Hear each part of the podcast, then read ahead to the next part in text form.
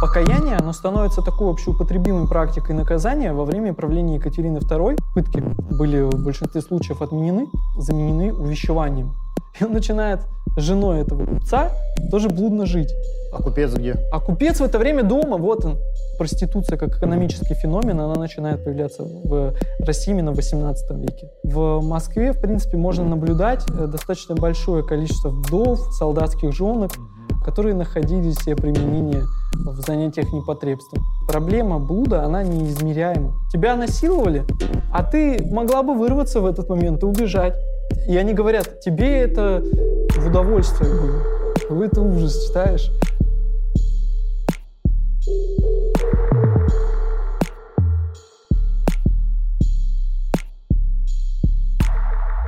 Здравствуйте. Это научно-познавательный сериал «История только начинается». Здесь мы разговариваем с учеными, которые открывают прошлое, изучая то, что от него осталось. Мы продолжаем беседовать с Павлом Романовым о России 18 столетия и о брачных отношениях в это время.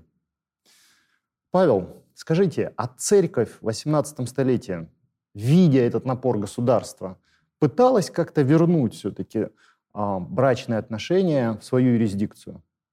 Ну, скажем так, брачные отношения, именно сфера брака самого, то есть э, расторжение брака, например, заключение брака, она стала за церковью. Но э, таким камнем преткновения конфликта между иерархами духовенства э, православного и государством служили дела о блуде. Э, духовенство э, три раза пыталось вернуть дела о блуде в, собственно, ведомство церкви. За какой период трижды вот они пытались вернуть? Они пытались сделать это на протяжении с 1728 года по 1759 год это три, уже трижды. После смерти Петра, получается? Да, после смерти Петра.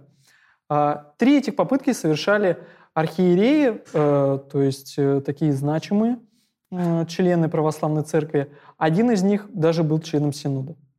А, первый раз в 1728 году это попробовал совершить епископ Епифаний. Он известен как основатель Харьковского коллегиума, белгородский епископ.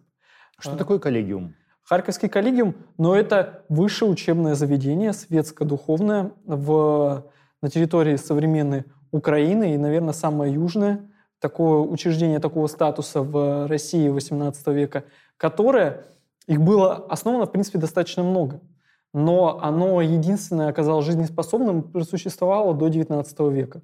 То есть он был хорошим менеджером, он умел наладить контакт между светской властью э, и духовенством, и он умел пользоваться положениями духовного регламента, которые устанавливали особую роль церкви в просвещении. Э, русского народа. Э, и э, Епифаний просто написал, смотрите, дела эти никем не расследуются. Он Кому он написал? Он написал священный, Святейший Синод. Угу. Дела эти не расследуются, давайте-ка мы их обратно себе заберем. Но ответ был фактически отпиской просто. По указу 1722 года эти дела переданы, все, забыли. И скорее это было продолжением его такого некого конфликта с светскими властями там у себя в Белгородской епархии. То есть он э, достаточно часто на них э, писал разные доношения, связанные с тем, что духовенство, э, вернее, светская власть вмешивается в дела духовенства в пределах его епархии. Ему это, конечно, очень не нравилось. Э, он находился под безусловным влиянием Феофана Прокоповича. Это один из авторов церковной реформы, да, сподвижник Петра именно в деле церковной реформы, которая началась в начале XVIII века. Поскольку он работал, у него, э, в общем, руководил экономическими делами славяно... Нет, не славяно-греко, он Киевской, Киево-Могилянской академии в Киеве, то есть главного учебного заведения для духовенства в XVIII веке. И Феофан Прокопович о нем очень хорошо отзывался. Ну и поскольку Феофан Прокопович автор духовного регламента, то я думаю, что Епифанию не составило труда как бы ссылаться на его положение и вообще ссылаться на саму суть церковной реформы. А вторым э, эту попытку совершил руководитель самой восточной епархии Российской империи, э, это Иркутская епархия в Восточной, Восточной Сибири.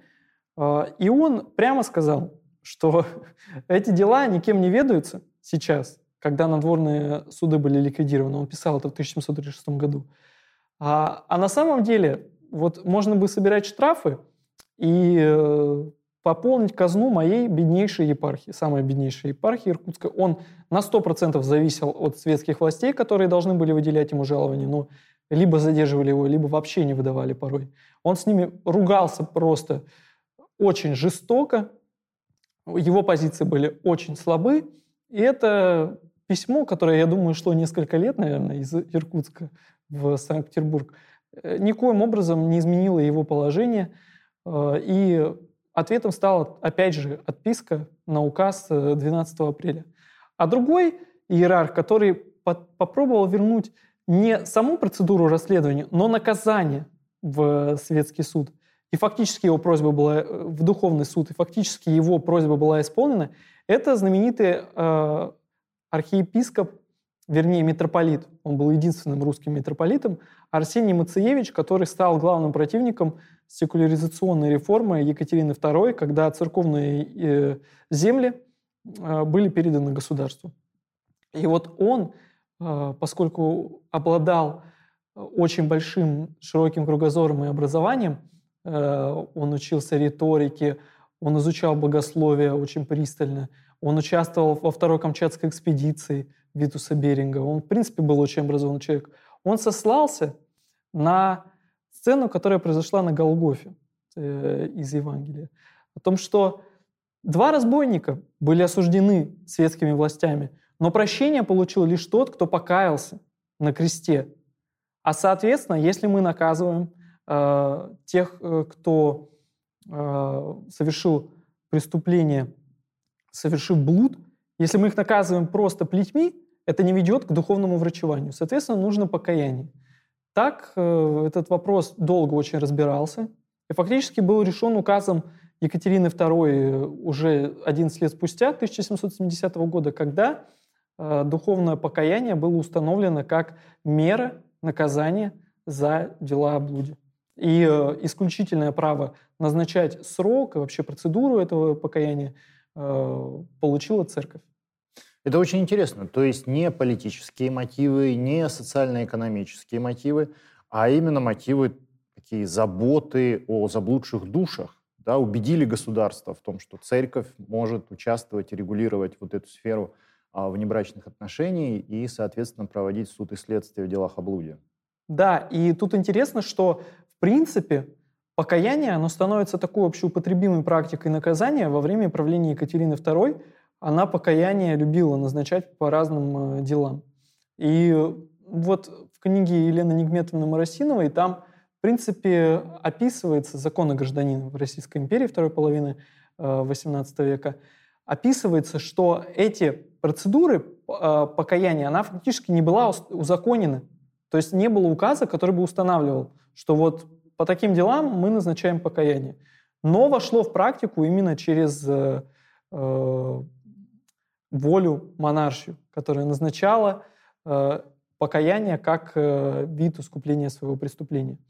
И э, э долго вот э, эти э, покаяния, они назначались по разным делам светским судом. Причем срок устанавливался светским судом.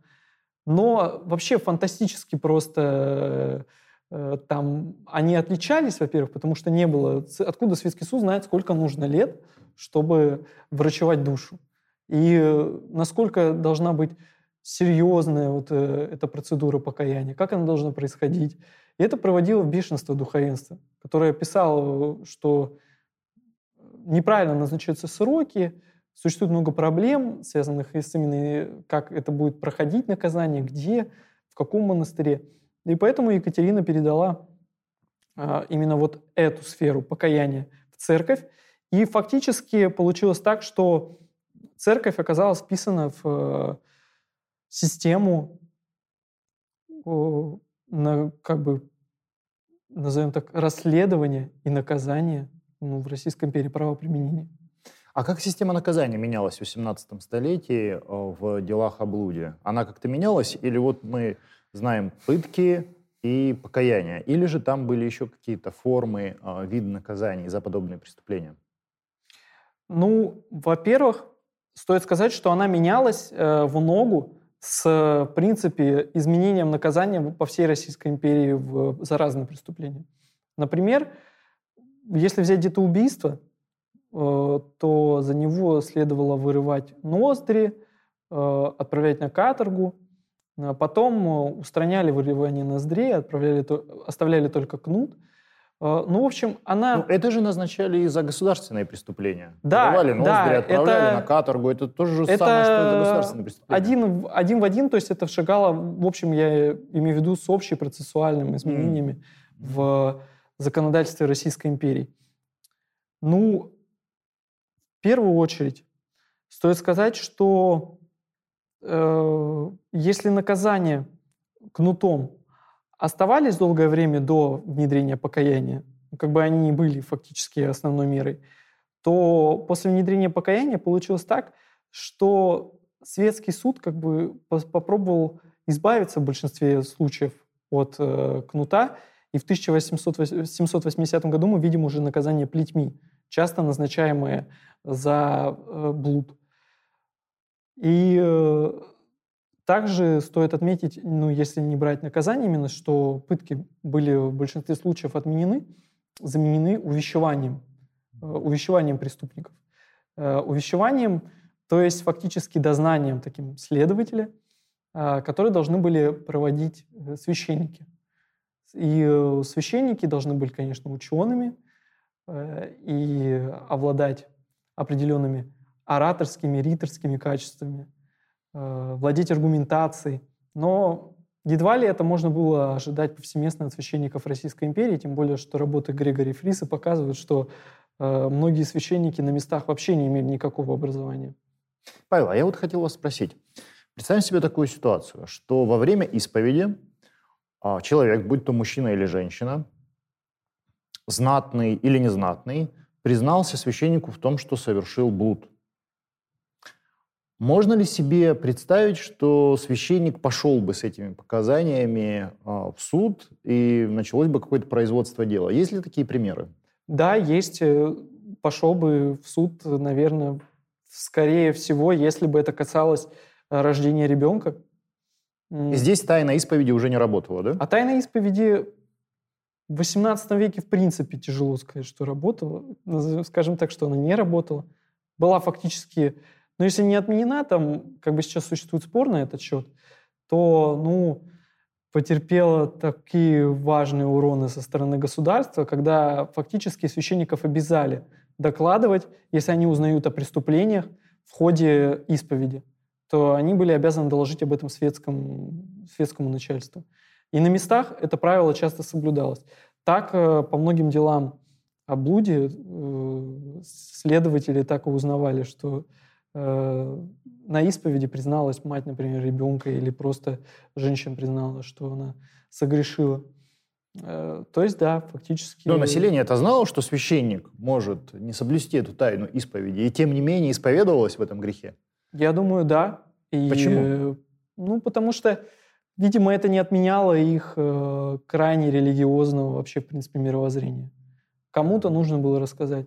К тому же тогда не существовало э, психотерапевтов, психологов, у которых можно было получить бы какую-то консультацию и вообще, в принципе, признаться, э, снять камень с души, а исповедь оставалась как бы таким способом.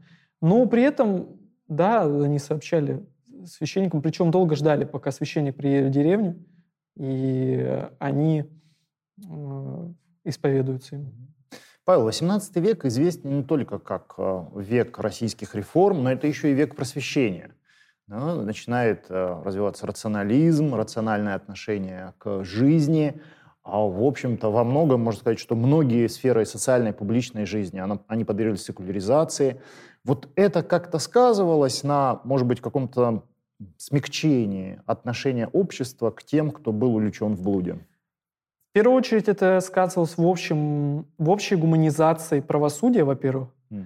а во-вторых, э, в общей гуманизации наказания. Ну, понятно, что, преступле... Э, что монастырское покаяние, оно хотя бы не забирает у тебя жизнь. Хотя оно, конечно, безусловно, очень тяжелое. При этом э, порой гуманизация достигала каких-то очень э, больших пределов. В частности, в 1880 году в Иркутске было совершено ужасное преступление. Это уже конец 19 века, 1800? 18, э, я говорил, 1700. 1780. Угу. Двое молодых парней решили обменяться женами. Обменяться женами? Обменяться женами. И э, поклялись э, перед иконой в этом, что они это сделают. Э, поехали сначала к одному домой, и друг изнасиловал жену своего друга. А то есть жен не спросили? Конечно, нет. Кто бы их Понятно. спрашивал. А, а потом поехали в следующий дом. Ну, соответственно, то же самое совершил уже другой э, друг. При этом мужья держали в это время своих жен. Это было в Иркутске? Это было даже не в Иркутске. Это Балаганский уезд Иркутской, на тот момент уже губернии, э, где вот были совершены эти преступления. Угу. И там э, это сопровождалось сопротивлением со стороны женщины. В итоге одной досталось там очень сильно, и она э, докричалась до того, что родственники мужа услышали и пришли, э, как бы и он сказал, что ничего тут такого, все нормально, у нас все хорошо, а потом привязал ее волосами к, к двери, избивал, тоже бил ее. И, в общем, они решили вдвоем искать правосудия. И сначала обратились к священнику. После женщины? Да, женщины. Угу. И они пошли сначала к священнику. И священник сказал, я разберусь, но на самом деле ничего не сделал. Потом они пошли в уже судную контору, и там тоже сказал... Ну, священник, вероятно, так сказал, потому что у него уже не было прав и полномочий разбирать подобные дела. Вообще, если они подавали как бы прошение о разводе, там просто ну, из, из, из этого дела явно не следует, с, каким, с какой именно просьбой они обращались. А к священнику. То есть они хотели общего разбирательства, и если это причина э, брако, э, бракоразводного процесса, то церковь имеет право войти в это дело. Угу. Не добились от священника, он не передал дальше, что вот такое дело возникло. Они обратились в судную контору, и в судной конторе тоже. Э, ну да, да, мы разберемся, но на самом деле нет. Потому что один из э, этих парней, которые это сделали, он работал, э, скажем так, караульным присудной конторе. В общем, Со связями. Да, он, ну, понятно, что у них там тесный коллектив, скажем так. И тут какая-то фантастическая история какой-то семьи с э, местной фамилией сибирской, Тыринов, кажется, вот что-то того, род целый. И вот они обратились к этим братьям, эти братья, это там их человек пять, приходят Женщины обратились да, к таким народным каким, каким-то, заступникам, да, заступникам. Я думаю, что это что-то типа бандитов э, в 90-е годы. Ну, я же а, говорю, Робин Гуды такие. Да, они приходят в судную контору и говорят, вот, что тут за дела творятся. И тут сразу все сдвинулось с мертвой точки. Э, как бы они, во-первых, принесли извинения перед своими женами, э, потом у них взяли как штраф эти ребята за свои услуги какое-то количество денег, а потом ну, дело двинулось, и уже на уровне губернском разбирался этот вопрос. Так вот, их приговорили к битью плетьми. Ну, там вообще какое-то смешное наказание по меркам 18 века. А, женщин чуть тоже не попали под раздачу. Там говорят о том, что вот смотри, тебя насиловали, а ты как-то... Вот он же тебя отпустил, муж, в какой-то момент. То есть он ее не все время держал. Он ее отпустил, а ты могла бы вырваться в этот момент и убежать. А, а во-вторых, ты должна была вот еще заявить сразу. Ну, то есть какие-то уже процессуальные начались вопросы, что... И они говорят, тебе это в, в удовольствие было. Какой ты ужас читаешь. И тут они в итоге одумались, говорят, ну ладно, мы понимаем, что ты боялась их, или mm-hmm. разбирательства с их стороны. А, вот такое сложное дело, что хотя в Понятно, что тут, может быть, сыграла свою роль, что это все-таки женщины, а не мужчины были обижены, mm-hmm. во-первых. Во-вторых, женщина должна мужу подчиняться. А в-третьих, э, общая, опять же, гуманизация, что их не кнутом жестоко наказывали, а плетьми. Э, И была формулировка, почему они наказывают их не кнутом. Потому что они еще молодые. Там одному было 19, а другому 17 лет. Ну, в общем, совсем еще по современным меркам юные ребята. И э, фактически все дальше продолжилось их семейной жизни, их даже не развели. А женщины вообще могли смолчать в подобных ситуациях? И есть ли какие-то свидетельства того, что женщины а, после такого насилия, они молчали и никуда не заявляли, ни о чем не говорили, предпочитали забыть? В делах э, о блуде в XVIII веке, в принципе, они часто начинаются с того, что вот почему ты вот ушла к какому-то другому мужчине? Или почему ты из дома сбежал? И они начинают рассказывать вообще страсти о том, как э, мужчины их избивают. Уже можно про домашнее насилие в XVIII веке написать книгу только на этих материалах. Это очень подробно, жестоко. И понятно, что, может быть, они, конечно, предпол... можем предположить, что они хотели себя выгородить, вот сказать, что вот, житья он мне не давал, поэтому я его бросил. Но на самом деле меня поразило просто одно дело. Это к тому вопросу, что скорее женщины Э, многие подвергались этому насилию, но большинство, понятно, не говорило просто об этом. Но вообще проблема домашнего насилия, она, мне кажется, остается и сейчас примерно такой же, что э, мало кто о нем заявляет. И тогда какое-то фантастическое дело по уровню именно, не знаю, мерзости поведения со стороны мужа, это э, дело Алексея Блудова. Фамилия у него, конечно... Говорящая. Говорящая, да. Он э, служил в Новооскольском полку э, на Украине в 1749 году. Э, и находясь там, на постое, он был майором, майором, да, то есть достаточно, представьте, высокое звание для армии 18 века. Он находился на постое у, у бандуриста, это тот, кто играет на бандуре. Э, и там э, вступил в интимные отношения с его женой. Ну, начинается разбирательство, его отправляют в Москву, в Москве его э, приговаривают к... Во-первых, там он э, пришел на разбирательство в духовный суд и шпагу вытащил из ножен и начал ей размахивать, сопротивляться Отчаянно. караулу, да. И они его уже по воинскому артикулу там хотели к э, расстрелу э, приговорить. Но понятно, что духовный суд э, навряд ли может это себе позволить. И в итоге сажают его на месяц, э, не на месяц, на год на монастырское покаяние с женой, со своей законной. Вместе, совместно? Да, и там э, потом пишет э, член Святейшего Синода, он же э, архиепископ московский, епископ московский, пишет о том, что он с женой со своей вытворял во время пребывания в монастыре просто э, невероятные вещи. Например, он ее просто избивал почти каждый день, но каждый раз, когда они мимо поленницы проходили, он хватал полено и начинал ее избивать. Ну, пока не какая-то девиация, да, психическая, скорее всего. Да, но именно за то, что она ему жизнь как бы попортила. Потом он ее привязывал, опять же, волосами. Волосы и поленья – это два главных друга домашнего насилия в 18 веке. А потом он с нее срывал платье, кричал, что она непотребная, и сбрасывал ее с лестницы. И церковь сама инициировала процедуру развода, что очень нетипично. То есть им настолько стало жалко эту э, девушку, что они просто и поняли, что ей надо бежать поскорее от него. И как бы отпустили ее. То есть, получается, сама она не жаловалась? Она, она жаловалась, но э, как бы в ходе уже этого расследования тоже начала жаловаться, просить, но ей сказали, что ну, тяжело получить развод девушке было в то время, женщине. Но и как бы они решили, что вот она сначала, она была протестанткой еще, mm. тоже же шведской нации, они ее перекрестили сначала, а потом уже вот все эти ужасы начались, они ее, короче, решили отпустить с Богом из этого монастыря. А потом его выпустили. И он покупает за 500 рублей себе двор в Москве. Покупает двор, э, заселяется на него, но там еще живет семья предыдущих хозяев. И он начинает с женой этого купца тоже блудно жить. И при этом... А купец где? А купец в это время дома, вот он. То есть он просто настолько жесткий был, скажем так, что он Прям при законном муже как бы все, ложится в его постель, его выгоняет. Э, теща говорит, ура, какой у нас хороший появился зятек. Там э, теща и эта женщина, они вообще были с радостью как бы готовы, судя по их показаниям, э, переменить свое социальное положение. Ну и, в общем, они начинают разъезжать уже как муж с женой.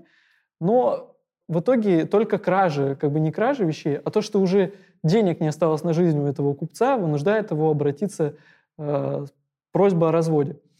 И начинается еще очередное разбирательство. Военная коллегия отправляет на это разбирательство своего депутата, чтобы он присутствовал. Этого депутата матерят в духовном суде. Там вообще ужас, что происходит. И в итоге э, все дело так осложнилось, что никакого решения не было э, вынесено одновременно, но при этом этого блуда, Блудова просто закрыли в монастыре. О нем 16 лет никаких нет сведений. И в 1766 году они пишут, когда мы уже это, решим это дело. А он фактически находился там все это время в заточении. Кстати, в 1750 году прошение подавал Бисмарк. Это Бисмарк не тот, который... Э, железом и кровью. Железом и кровью, а это его предок далекий, который руководил э, украинским полком вообще в России 18 века. Насколько типична была фигура этого Алексея Блудова? Мне кажется, что тут э, о типичности, конечно, говорить стоит в разных проявлениях. Навряд ли кто-то в присутственном месте так позволил себе вырвать шпагу и начать ей размахивать, угрожая всем смертью. Но в то же время я думаю, что в плане э, поведения относительно насилия к своей жене это было достаточно типичное поведение для XVIII века. Я думаю, что так. Потому что уж очень много э, дел бракоразводных – Э, омрачаются такими подробностями истязательств жены. Павел, я правильно понимаю, что, в общем-то, чаще всего женщина никуда не заявляла и не жаловалась на то, что является жертвой перманентного домашнего насилия. И все это оставалось, в общем-то, ее собственным страданием и достоянием внутрисемейной жизни. Да, совершенно верно. А бывали случаи, что женщина говорила об этом спустя какое-то время. Какие обстоятельства могли повлиять на то, чтобы она все-таки заявила о себе как о жертве семейного насилия? Ну, это все поле гипотетических рассуждений, потому что мы таких э, документов не имеем. То есть э, mm-hmm. о том, что вообще должно сподвигнуть э, женщину обратиться к, с вопросом о домашнем насилии в, ну, хотя бы в духовный суд да, для разбирательства бракоразводного процесса. Я думаю, что примерно ничего, потому что они понимали тщетность таких усилий. Церковь, в принципе, заявляла, что кроме отсутствия мужа, э, потери им э, способности к воспроизводству детей, ничего не может являться э, как бы причиной развода. Э, прелюбодейство тоже не могло являться причиной развода. При этом там очень такие сложные попытки уравнения прав э, э, женщин и мужчин, и, в принципе, э, судя по всему, и Петр первый их осознавал. Но как бы на практике они ни к чему не привели. Э, позиция женщины, она была гораздо слабее по отношению к позиции мужчины. Ну, Екатерина II известна как э, просвещенная правительница. И вот смотрите, на протяжении 18 столетия на российском престоле очень часто оказываются женщины. Вот сам этот факт никак не влиял на положение женщины а, в семье в российском государстве 18 столетия? Я подозреваю, что нет. Потому что, э, вот, например, взять э, жизнь да, Екатерины II с точки зрения христианства не была, скажем, таким образцом э, э, добропорядочного семейного жития. С какой стороны не посмотри. Но при этом это не, э, как бы не являлось поводом к тому, чтобы ослабить какие-то требования к женщинам э, по всей России, да, повсеместно. Скажем так, что феминистической волны в то время, конечно, никакой не наблюдалось. Павел, в 18 столетии Российская империя стремительно расширяется. В том числе она очень много воюет с Турцией, несколько а, русско-турецких войн. А, вот те рекруты, которые все-таки отслужили полный срок службы и вернулись обратно в свои деревни, они привносили какое-то новое знание о принципах семейной жизни? Есть ли какие-то примеры, не знаю, может быть, многоженство, двоебрачие? Вообще оказывал ли сам процесс расширения Российской империи, расширения ну, таких культурных горизонтов э, населения, хотя бы какой-то его части, то, что они больше повидали, оказывало ли это влияние на семейные отношения, на практики семейных отношений между мужчиной и женщиной? Я думаю, что нет.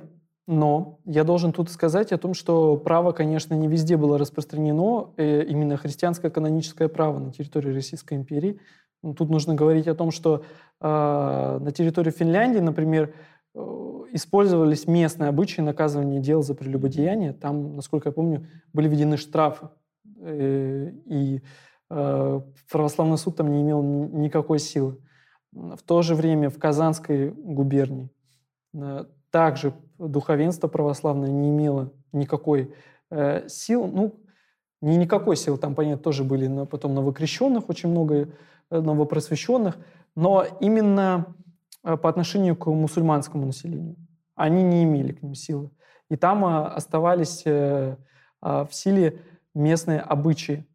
И это, кстати, создавало очень такие интересные ситуации, когда вот, например, положено по обычаю похитить жену. Угу. А она уже православная. И там были вот такие конфликтные ситуации, что свадебный обряд или похоронный обряд э, боролись между собой священники э, православные с мусульманским духовенством. Э, Конкурировали православные священники? Да, потому что вот он лежит мертвое тело, и вот мы должны сейчас провести обряд.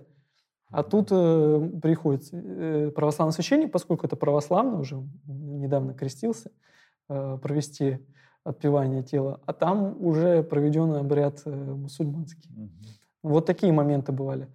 То есть э, достаточно такая мозаичная, можно сказать, э, брачная культура была в Российской империи, как, я думаю, э, и во многих других империях э, того времени.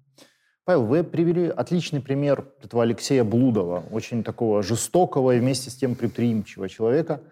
А есть ли подобные примеры среди женщин, которые вот вступали в несколько браков, получали от этого какие-то выгоды, могли избежать суда а, или, в общем-то, все это провернуть в свою пользу?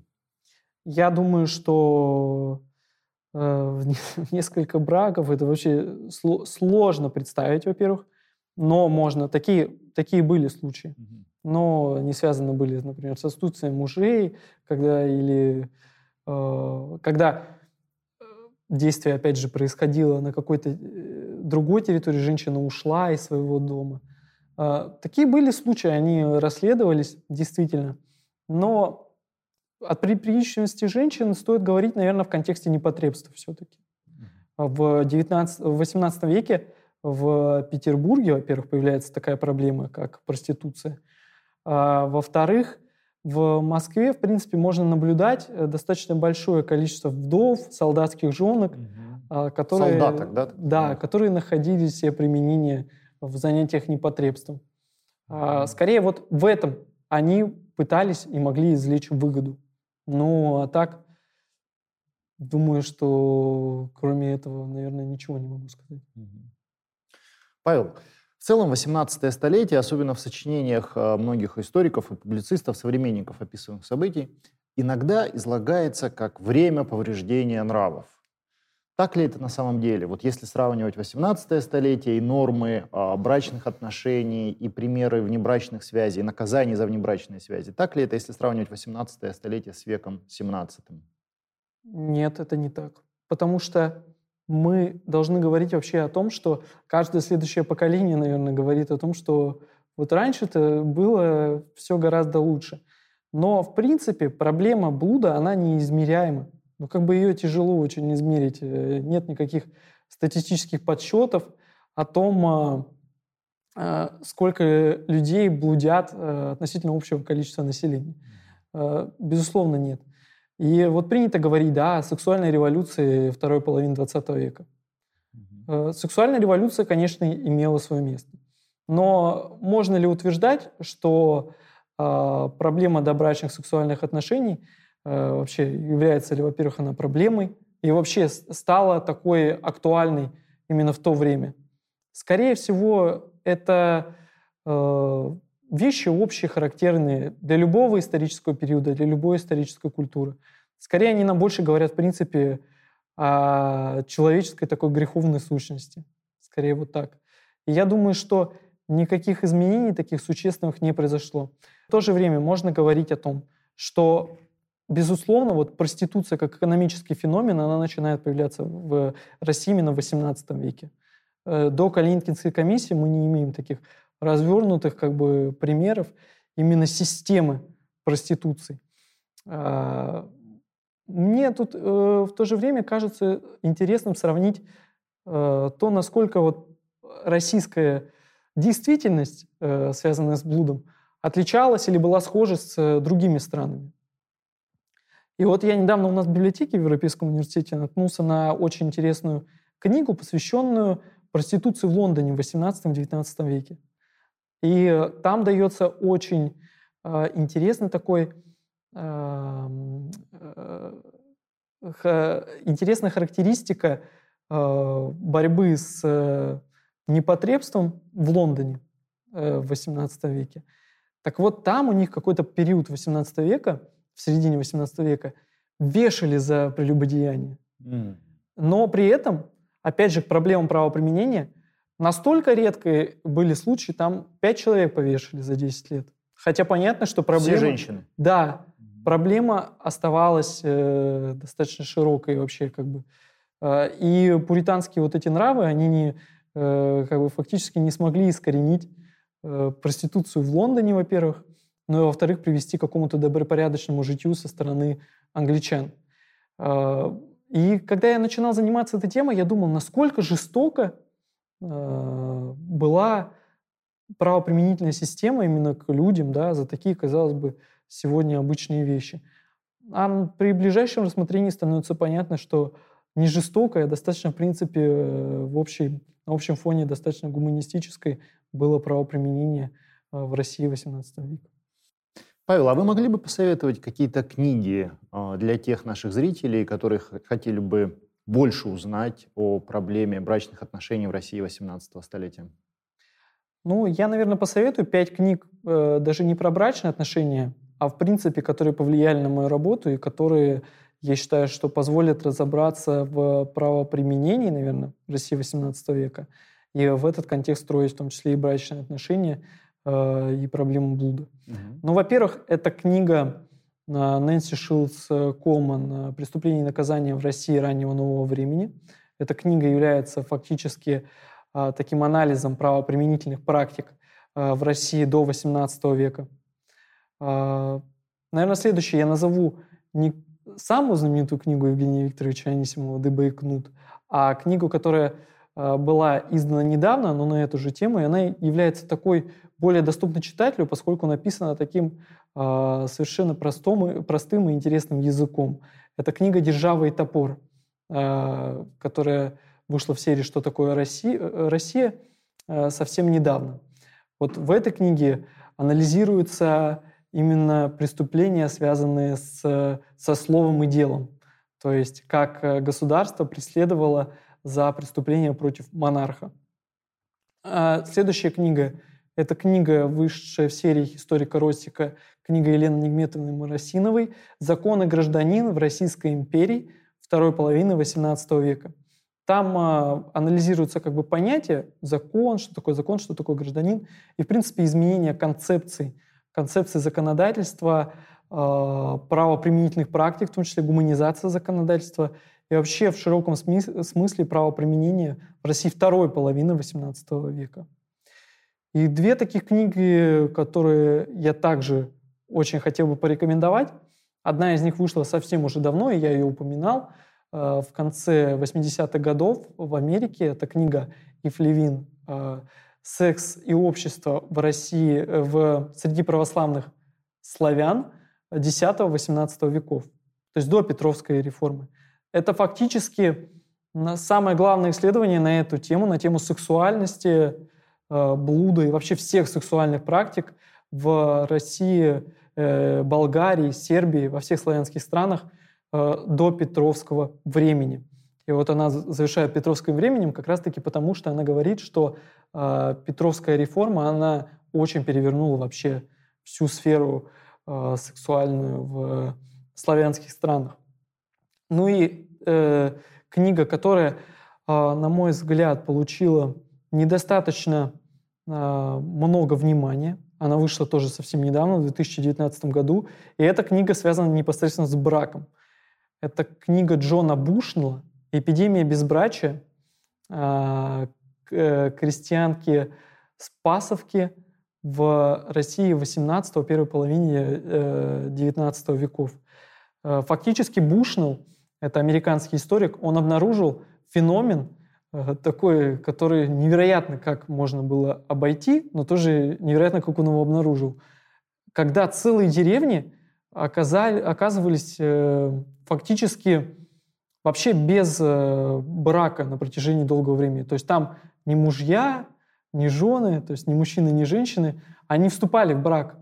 Это причем такое достаточно широко распространенное, как он пишет, явление на определенной территории, э, и он связывает это с, со старообрядчеством, то есть э, с нормами старообрядчества, которые действовали именно среди беспоповцев.